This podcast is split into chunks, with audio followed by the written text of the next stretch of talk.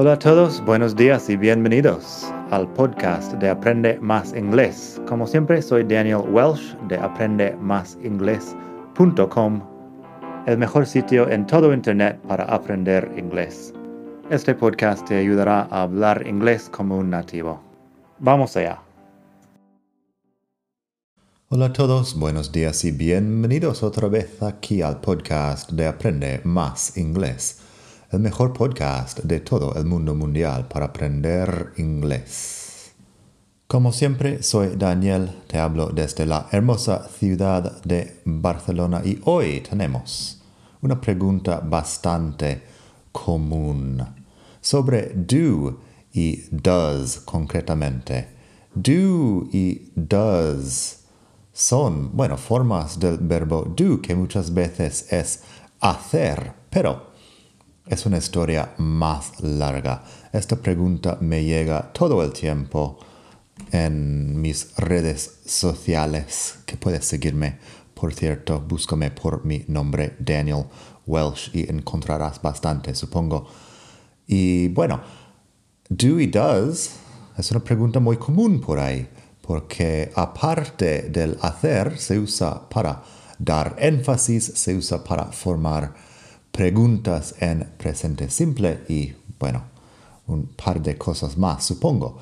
Hoy vamos a ver lo más importante sobre do y does. Así que, pásate por la web madridingles.net barra 195 para leer los ejemplos si quieres y seguimos. Primero, do como un verbo completo, un verbo activo. En este caso es bastante parecido al hacer, que habla de desarrollar una actividad o hacer algo. En este caso, si quiero decir que hago yoga, sería I do yoga. I do yoga every Wednesday. Luego hay un cambio de persona, si es he o she, sería does. He does yoga every Wednesday. Así que la conjugación es bastante sencilla, pero tiene su irregularidad en la ortografía. Does se escribe D-O-E-S y fíjate que la pronunciación también cambia. I do, you do, he does, she does, it does, we do, they do. Estas son las conjugaciones ahí y fíjate que does no suena mucho al do, la vocal es diferente. Así que I do, you do, he does, she does, it does, we do, they do. Entonces, I do yoga every Wednesday, she does yoga every Wednesday, hablando de una actividad. Si quiero hablar de hacer las tareas de casa, las labores de casa, limpiar básicamente, o planchar, no sé, sería do the housework. Así podría decir, we do the housework on Saturday mornings. We do, la conjugación, we do the housework on Saturday mornings. Si sería o si fuera con he, he does the housework on Saturday mornings. Si quiero hacer otra frase, They always do a good job. Siempre hacen un buen trabajo. They always do a good job. Do a good job es hacer un buen trabajo. Lo contrario sería do a bad job. Do a terrible job. Algo así. Si digo Tom always does a good job, pues tercera persona singular. Todo eso es presente simple porque do y does son las formas en presente simple del verbo. Si es futuro, I will do the dishes later. Haré o lavaré los platos. Do the dishes es lavar los platos. Estamos hablando de una actividad I will do the dishes later. She will do the dishes later. En este caso, el will cambia la cosa porque, bueno, will siempre usa infinitivo, así que no tenemos más formas. I will do, you will do, he will do, she will do, etc. En presente, I do the dishes every evening. She does the dishes every evening. Sería. Así que eso es do para hablar de una actividad. En la web tengo un artículo que puedes uh, ver el enlace sobre el verbo make también, que puede ser algo como hacer, pero hay sus diferencias importantes con do. Luego tendríamos que hablar de do y does para, para formar preguntas. Do y does para formar preguntas en presente simple. Eso da bastante problemas. Da muchas problem, muchos problemas. Da muchos problemas a la gente porque no hay una traducción en español de eso. Simplemente es algo que usamos para marcar la pregunta, para indicar que algo es pregunta. Así que tengo unos ejemplos en la web. Do you like my new shoes? ¿Te gustan mis nuevos zapatos? Do you like my new shoes? Tenemos, does Tom like his new job? Tom es tercera persona singular, así que does Tom like his new job? Do you know where my bag is? ¿Sabes dónde está mi bolso? Do you know where my bag is? Así que do you, does he, does she. El siguiente ejemplo es con un nombre, pero es nombre de una chica. Does Sarah know the answer? Sara sabe la respuesta. Does Sarah know the answer? Do I have to be there at 6 a.m.? Tengo que estar ahí a las 6 de la mañana. Do I have to be there at 6 a.m.?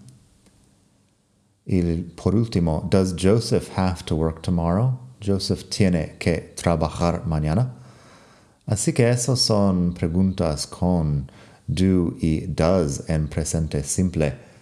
Si quieres saber mucho más sobre este punto, por cierto, tengo en el capítulo 41 del podcast Preguntas en presente simple. Es una, un largo capítulo sobre solo las preguntas en presente simple para muchos ejemplos más. Luego, en respuestas cortas también usamos do y does. Las respuestas cortas son respuestas a preguntas cuando respondes con un sí o un no, yes or no. Muchas veces usas la respuesta corta solo para ser un poco más cortés, más polite, pongamos. Así que, si yo pregunto, ¿Do you live in London? Tú podrías contestar, no, I don't. I live in Cambridge. Do you live in London? No, I don't. Así que don't es la forma negativa I. Pero si fuera en positivo, sería yes, I do. Yes, I do. No, I don't. Son las respuestas cortas. Luego tenemos, does he work in a bank? Él trabaja en un banco. Does, para formar la pregunta. La respuesta, contestando en tercera persona sobre él. No, he doesn't. He works in a shop. Repito. Does he work in a bank? No, he doesn't. He works in a shop. Otra pregunta. Do you have any pets? ¿Tienes mascotas? Do you have any pets? Y la respuesta, yes, I do. I have two dogs. Do you have any pets? Yes, I do. I have two dogs. También, do you know Susan? Yes, I do. We've been friends for years. ¿Conoces a Susan? Sí, la conozco. Yes, I do.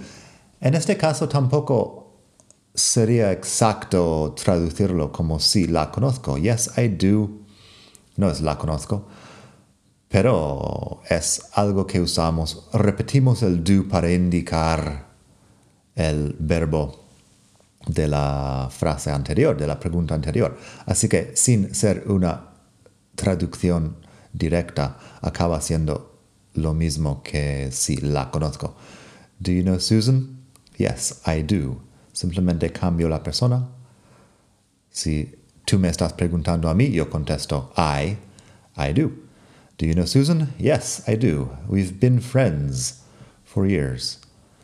Luego tenemos do y does para dar énfasis. Eso también es importante, porque pasa a veces, lo habrás visto en algún uh, capítulo de tu serie favorita, quizás si estás viendo series en inglés. Se usa el do o el does para dar énfasis en una frase, énfasis en presente simple y bueno, luego usamos el verbo en infinitivo después y simplemente significa realmente o de verdad, el énfasis.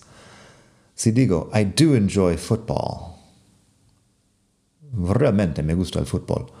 I do enjoy football, I just like basketball a lot more. Estoy diciendo, sí, me gusta el fútbol, solo que me gusta el básquet mucho más. I do enjoy football. I just like basketball a lot more. Si estoy hablando en tercera persona singular, he does love you. He's just terrible at expressing it. Él sí que te ama, solo que se le da fatal expresarlo. He does love you. He's just terrible at expressing it. They do speak English, but they're a little bit shy. Ellos o ellas sí que hablan inglés, solo que son un poco tímidos o tímidas. They do speak English, but they're a little bit shy. En este caso, el they no está claro si estoy hablando de un grupo de chicos o de chicas o una, un grupo mixto, dos hermanos, dos hermanas, hermano y hermana, quién sabe. Pero they do speak English, but they're a little bit shy. El do simplemente sí que hablan inglés. Tom does want to be there, but he has to work. Tom sí quiere estar ahí, pero tiene que trabajar. Tom does want to be there, but he has to work. Esta última frase, esta última frase, si quitas el does, bueno, cualquiera de esas frases, si quitas el do el does, todavía funciona, solo que no es enfático. Si digo Tom wants to be there, but he has to work, simplemente estoy diciendo lo mismo pero sin el énfasis. Tom wants to be there. Tom does want to be there. Lo dices así con el does fuerte y suena enfático. Por último, hoy tenemos algo sobre did, porque did es el pasado de do o does, es el pasado del verbo do, y muchas cosas es lo mismo, simplemente que estamos hablando del pasado. Solo hay una forma en pasado, did. Así que en preguntas en pasado simple usamos did. Did he move to London? Yes, he did. O bien, no, he didn't. Did he move to London? Yes, he did. O bien, no, he didn't. La respuesta corta es igual did, didn't. Did she lose her job? Perdió su trabajo, ella. Did she lose her job? Yes, she did. O bien, no, she didn't. Fíjate que no hay el cambio. Aquí si fuera yes, I did, no, I didn't, sería igual. Yes, I did, no, I didn't, yes, she did, no, she didn't. Cambia la persona, pero la forma del verbo es igual porque solo hay una forma positiva y negativa de did. También podemos usar did para dar énfasis. Si digo, I did like it, but not much. Sí, me gustó, pero no mucho. I did like it, but not much. Eso sería así, el did enfático. Y bueno, con el um, infinitivo después, igual que en presente. Lo que se conjuga es el verbo auxiliar enfático. También tenemos He did call you. I guess your phone was turned off. Él sí que te llamó. Supongo que tenías el móvil apagado. He did call you. I guess your phone was turned off. Por último, último, último, hoy tenemos, tenemos did para actividades en general, igual que antes con do, pero en pasado. When I was younger, I did yoga every day. Cuando estaba, cuando era, cuando era más joven, hacía yoga todos los días. When I was younger, I did yoga every day. Y también, I did the laundry yesterday. It should be dry by now. Hice la colada, lavé la ropa. Ayer debería estar seco. Ahora, I did the laundry yesterday. It should be dry by now. Así que eso did para actividades en general. En fin, espero que te haya gustado esta lección. Aquí en el podcast, como dije, el capítulo 41 es sobre preguntas en presente simple, doy muchos ejemplos. También tenemos el capítulo 24 que da más información sobre do y make. Y en la web en madridingles.net barra 195 puedes leer todos los ejemplos de hoy. Estamos en el capítulo 195 del podcast y por eso. Así que nada, espero que te haya gustado esta lección y desde la hermosa ciudad de Barcelona. Hasta pronto. Bye.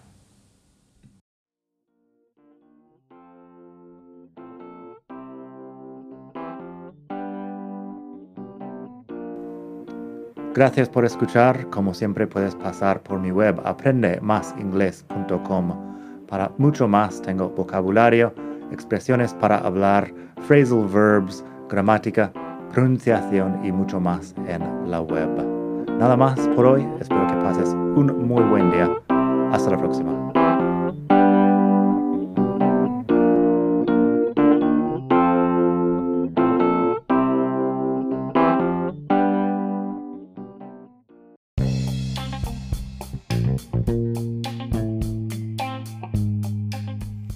Hola de nuevo. Antes de terminar, quería pedirte un pequeño favor. Si te gusta este podcast, puedes suscribirte en Apple Podcasts o bien en Spotify.